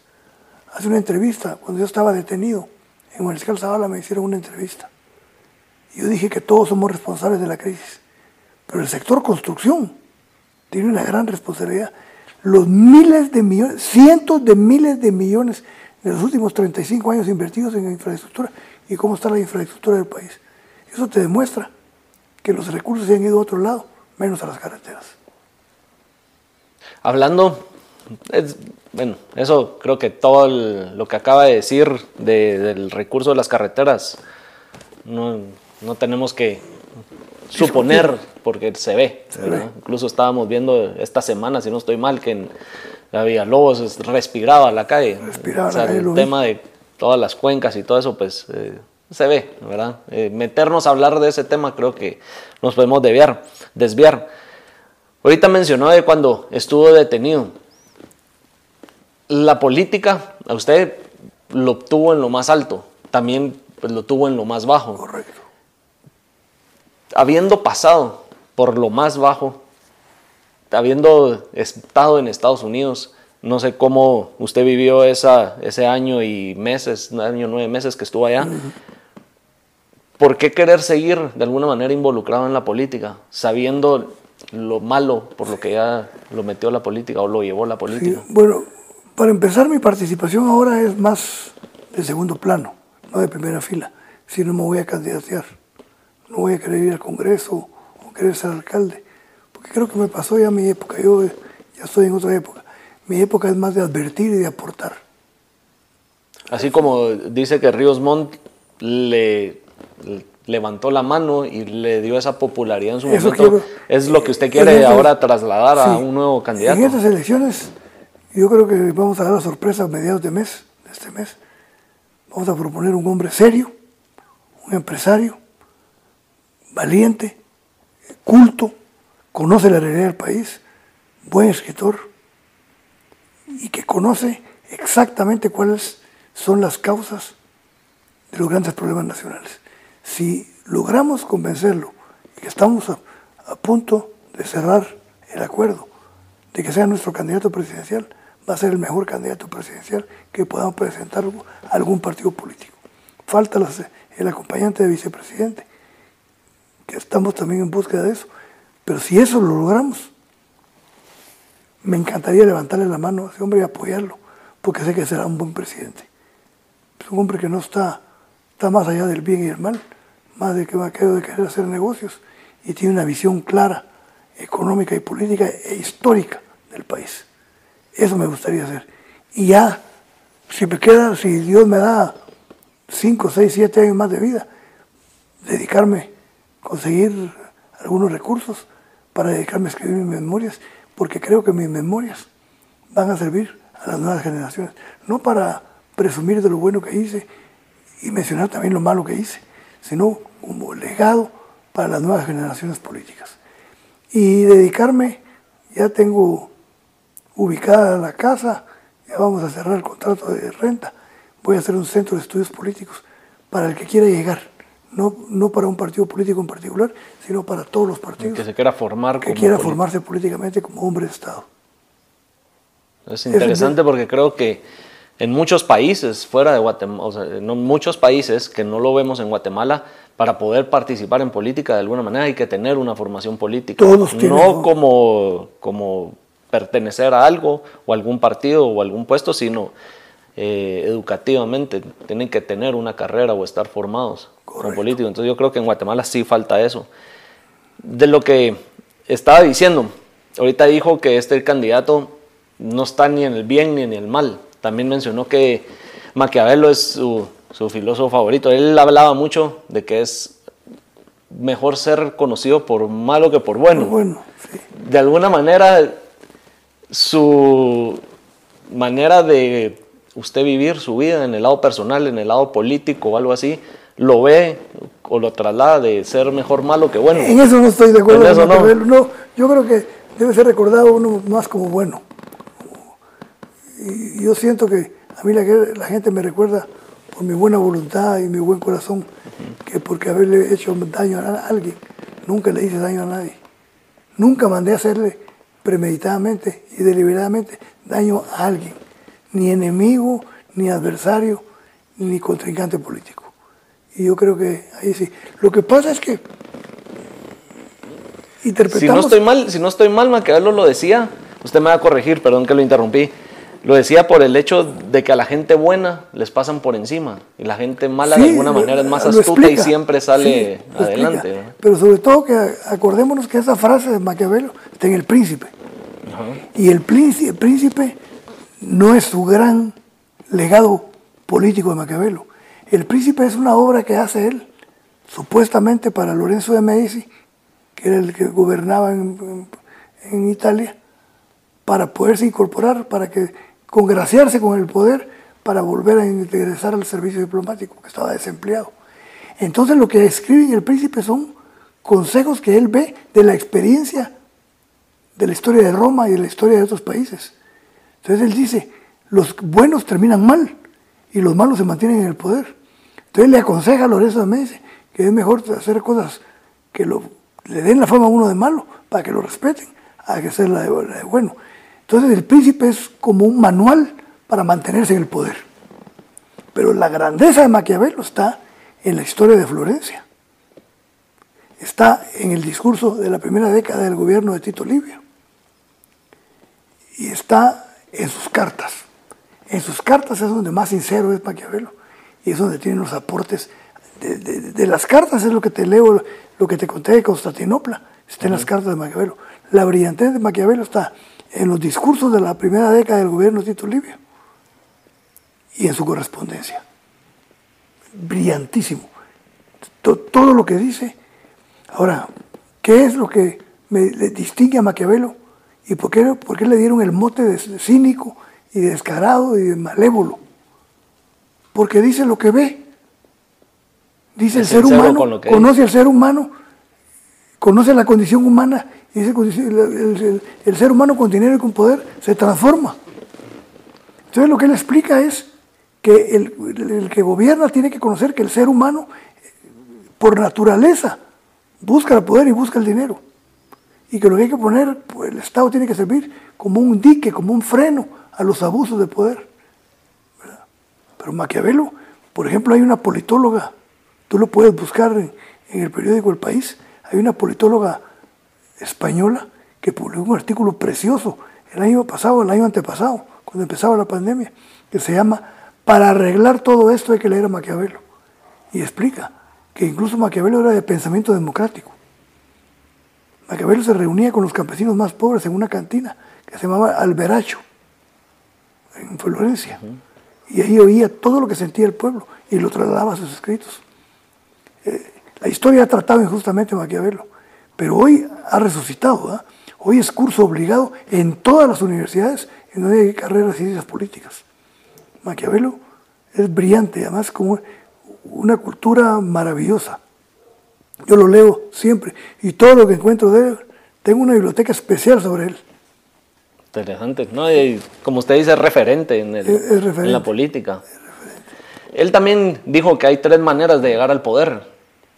Por eh, usando las armas, eh, con la ayuda del pueblo o la popularidad del pueblo, o la tercera era ser, eh, ¿cuál es la palabra? No sé si, has, leído eso de él, de las, hay que ser astuto astuto y hay que tener la fortuna de su lado también. Así es, eso es, ya se me estaba yendo. ¿A qué quiero llegar con esto? Es, eh, ¿Cree que la situación actualmente del país, que el pueblo se pueda cansar, que el país se pueda cansar por medio de tener a un líder que tenga la, la popularidad del país, del pueblo, utilizando las armas, pueda ser una combinación que se dé para que surja algo ahorita en, yo creo que... No sé si me sí, sí, yo creo que habría que hacer a un lado las armas. Creo que la gente en la calle asusta a cualquier gobierno y a cualquier sector. Porque la gente en la calle, si no tiene dirección, se puede convertir en un torbellino muy peligroso. Yo creo que puede surgir un líder, primero que tenga la valentía de enfrentarse al sistema. Porque hoy te aplican el Poder Judicial te judicializan, te judicializan todo lo que digas y vas a parar a la cárcel, porque no vivimos en un régimen democrático. Pero yo creo que puede surgir un movimiento popular que puede poner en aprietos al país. Yo estoy convencido de eso. Y por cierto, te quiero contar una anécdota que cité a Maquiavelo cuando, cuando íbamos a, importar azúcar. Uno de los ministros me dijo, ¿está seguro, presidente, ¿Quieres firmar la autorización para la importación de azúcar? Sí. ¿Por qué? Porque es mejor arrepentirse de haber hecho que de no haber hecho. Como dice Maquiavelo. Maquiavelo decía, cuando hay que hacer una cosa, hay que hacerla. Si sale mal, pues ya salió mal. Pero eso de que no tomar una decisión y arrepentirse es lo peor que le puede pasar a un hombre de Estado. Haber quedado con el que hubiera pasado. Exactamente. Si hay una decisión hay que tomarla sabiendo las consecuencias. ¿Y qué piensa ahora de las consecuencias que, vivió usted después de haber importado ese azúcar? Que creo que me han hecho, primero, una persona más sencilla, más sensata, más madura, con menos rencor. Yo creo que yo le veo la, la parte positiva. Leí bastante, hice nuevos amigos, experimenté algo que me lo imaginé que me iba a pasar. No como pasó, pero me lo imaginé. O sea, sí lo vio venir. Sí, pero creo como los estoicos, como creces a partir de lo malo, de los fracasos y de las derrotas. No creces con el éxito. El éxito te obnubila, te enseguece, te ciega. Sí. No, hay un dicho que dice que las personas exitosas no hay que verlas por los éxitos que tienen, sino por los fracasos que han tenido. Así es, estoy de acuerdo con esa frase. Así es. Por eso me gustan los estoicos.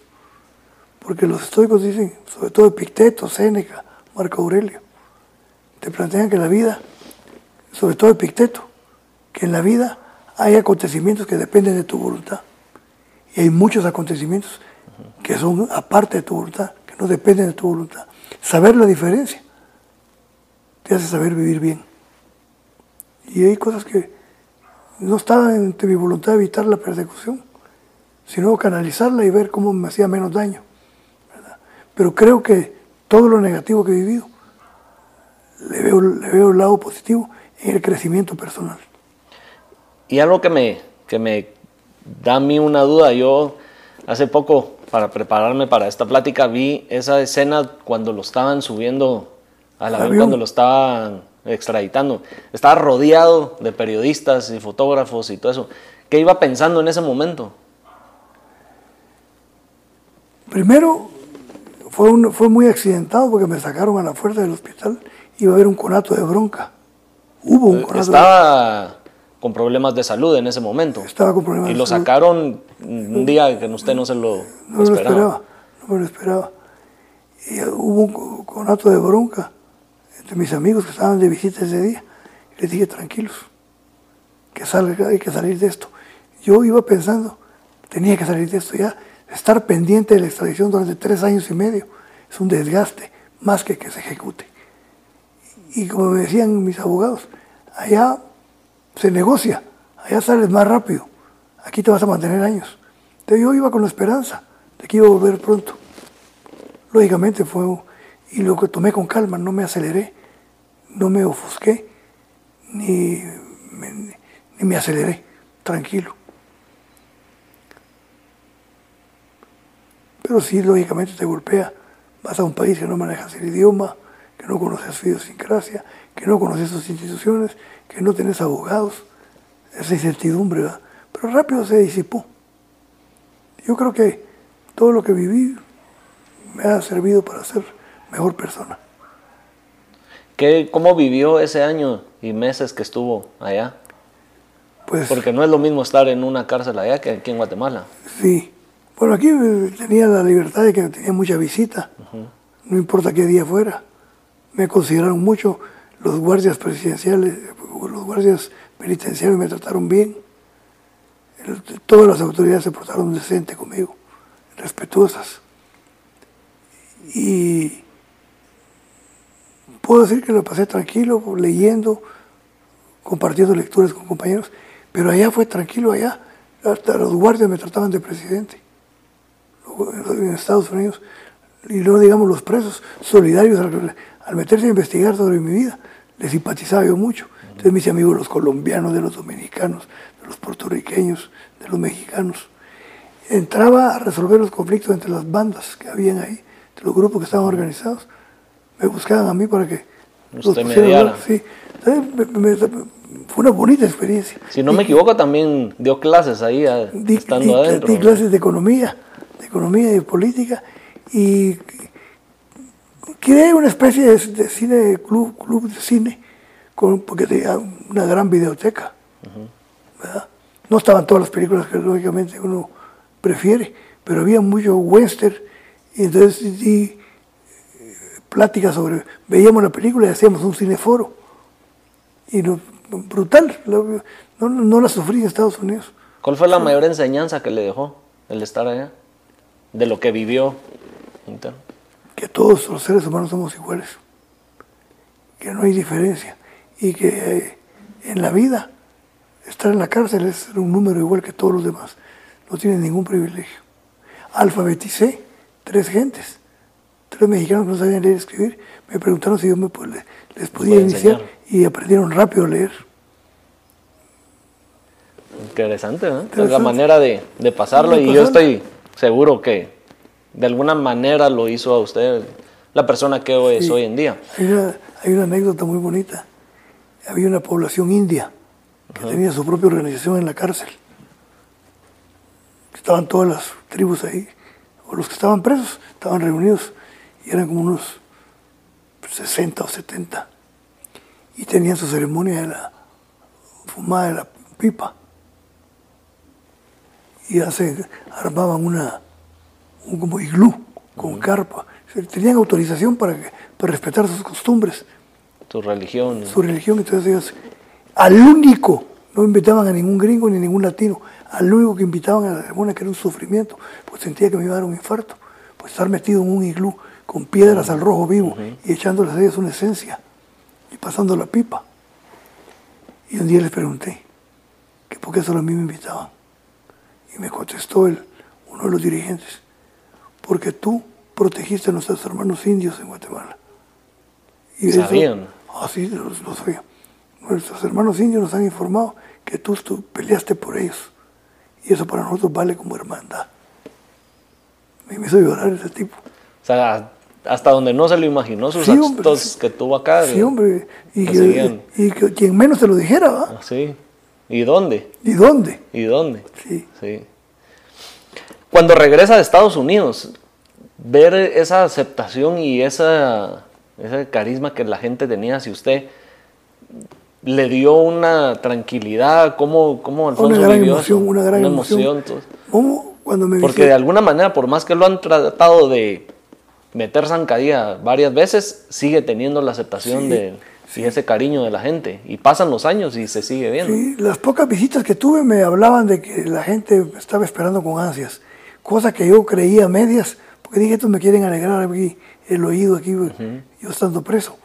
Y Evelyn que me mandaba informes de las simpatías. Bueno, cuando, imagínate lo que sentí cuando salgo que el, soy valorado como el mejor expresidente en la revista Contrapoder. Eso me alegró tremendamente mi estancia allá, ¿verdad?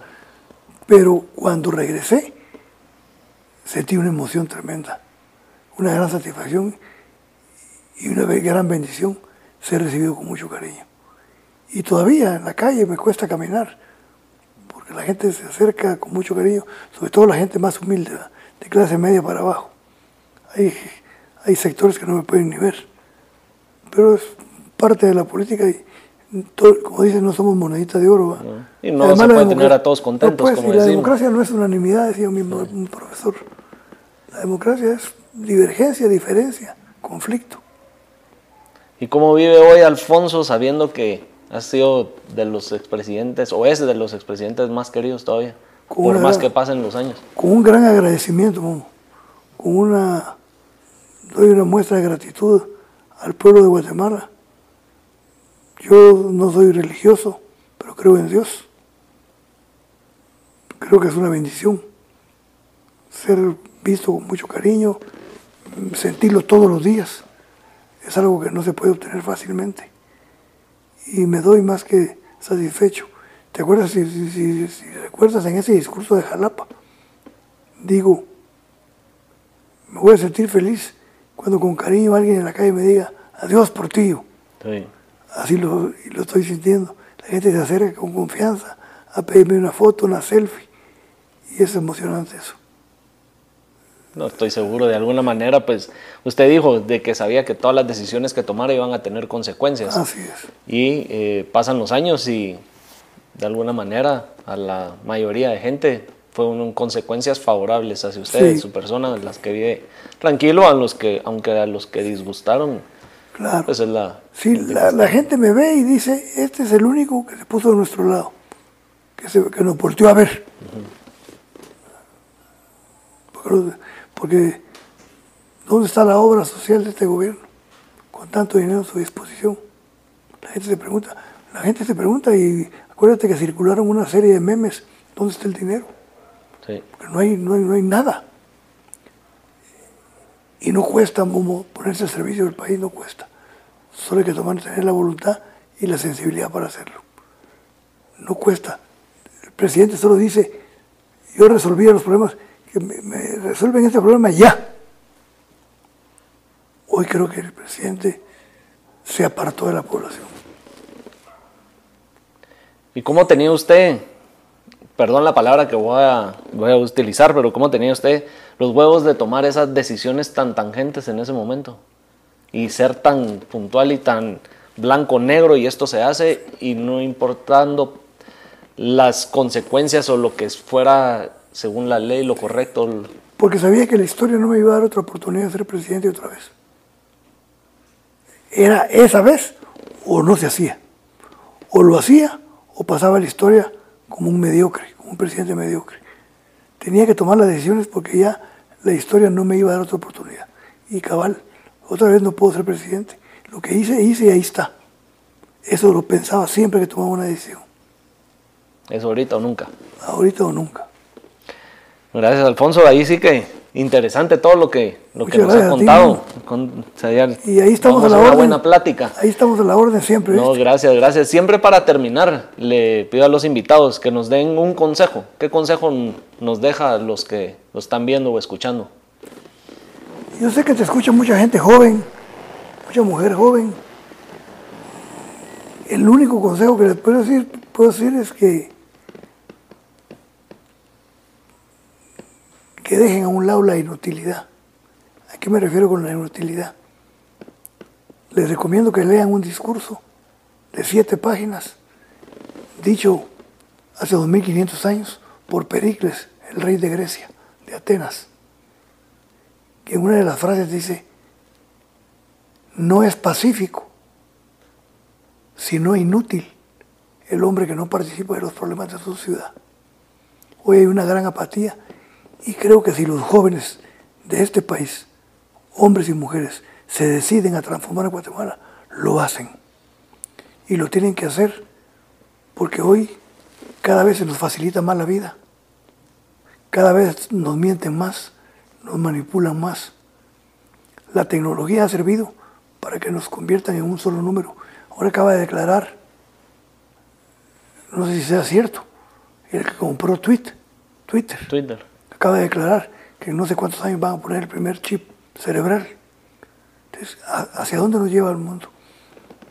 Creo que la juventud de hoy tiene que preocuparse por cosas, se preocupa por muchas cosas materiales, por tener dinero, por tener poder, por ser famoso, por pasar el momento. Y eso es legítimo. Yo, yo pensé así en la juventud. Pero también hay que pensar en que hay cosas lindas en la vida que pueden salvar la humanidad. La música, la literatura, la poesía, la pintura, el arte. Y hoy estas son cosas que están siendo vistas como inútiles porque no dan rentabilidad inmediata. Como lo, hay un libro que te lo recomiendo. Si no me lo recuerdas, yo te lo paso. Si lo tuviera aquí, te lo daba. La utilidad de lo inútil, de un maestro de la Universidad de Calabria, Italia. Se ha traducido, se han vendido como 30 millones de ejemplares. En donde explica a la juventud la lucha que hay que dar por rescatar las humanidades que se están perdiendo. Hoy solo estamos por la satisfacción inmediata, por la noticia inmediata, por los memes. Hoy creemos en la basura que circula, que es mentira el 60% de lo que circula. Y nadie puede contraponerse. Tenemos que ser muy selectivos y muy cuidadosos en lo que creemos y lo que no, en lo que no creemos. Porque si no leemos, y ese es nuestro consejo, lean. Al no leer, creemos lo que nos dicen. Pero si leemos, somos capaces de discernir, de diferenciar, de investigar, de confirmar y de consolidar nuestro conocimiento. Entonces, hay que leer. Hay que leer de todo, sin prejuicios. Hay que ver buen cine, con todas las plataformas que hay, con todas las posibilidades que hay, con todas las posibilidades que significa Internet. Pero hay que saber buscar, porque también puedes encontrar solo basura y convertirte tú mismo en basura. Entonces la juventud, que se divierta, que se eche sus tragos, que trate de ser feliz, que trate de apreciar a sus amigos, que cuando uno ya está grande, se da cuenta que los pocos que quedan son los verdaderos amigos que tuviste. Pero sobre todo, que no, deben, no dejen de preocuparse por lo que pasa en el país, porque lo que le pasa al país nos va a perjudicar a todos. Así es. Muchas gracias. No, Alfonso, a usted, muchas gracias. Gracias por esta oportunidad y, y la gran plática. Sí, creo que bastante cosas que tal vez muchos no sabíamos de cómo se vivió su, su, etapa como presidente. Pues aquí la...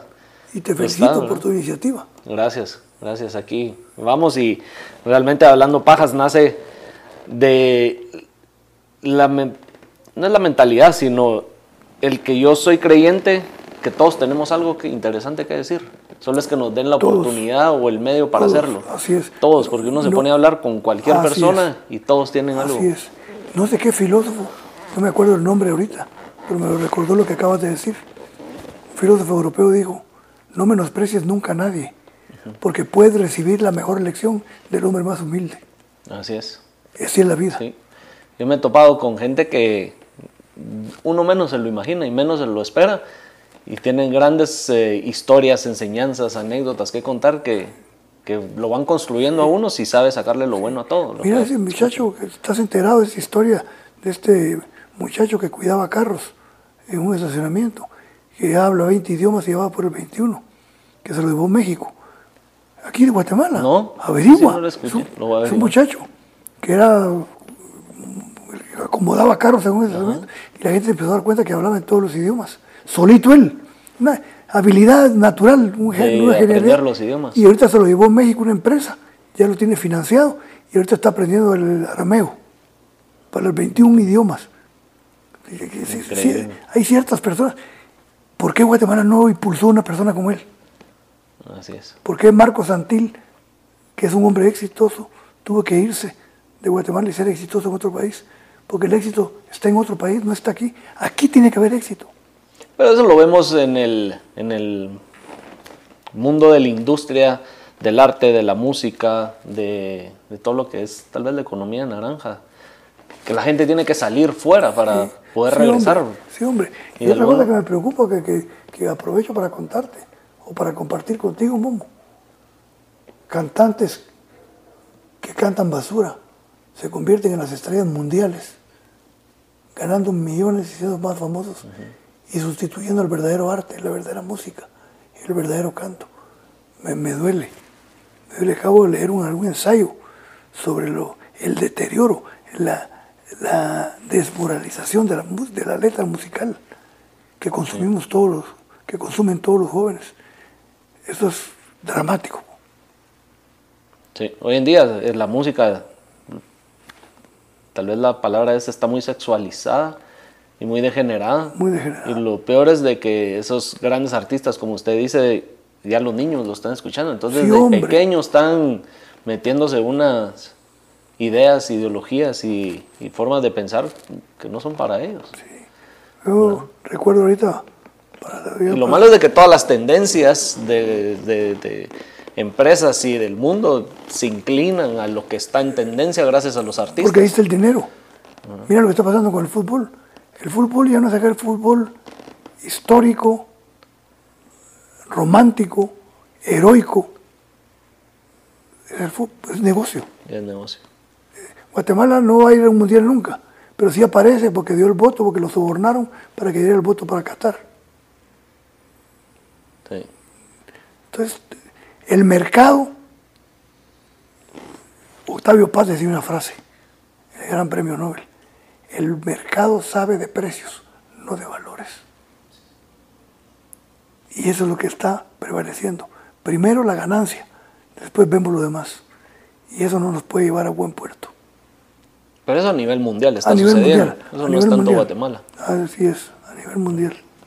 Sí, Todo es mercado ahora, así es. Ya todo tiene precio. todo tiene precio. Todo. Muchas Bueno, Alfonso, de verdad, nuevamente, muchas gracias y, pues, y, ojalá a todos los que nos están viendo, pues eh, les haya gustado la plática, lo que nos contó Alfonso de su periodo como presidente y nos vemos en el siguiente episodio.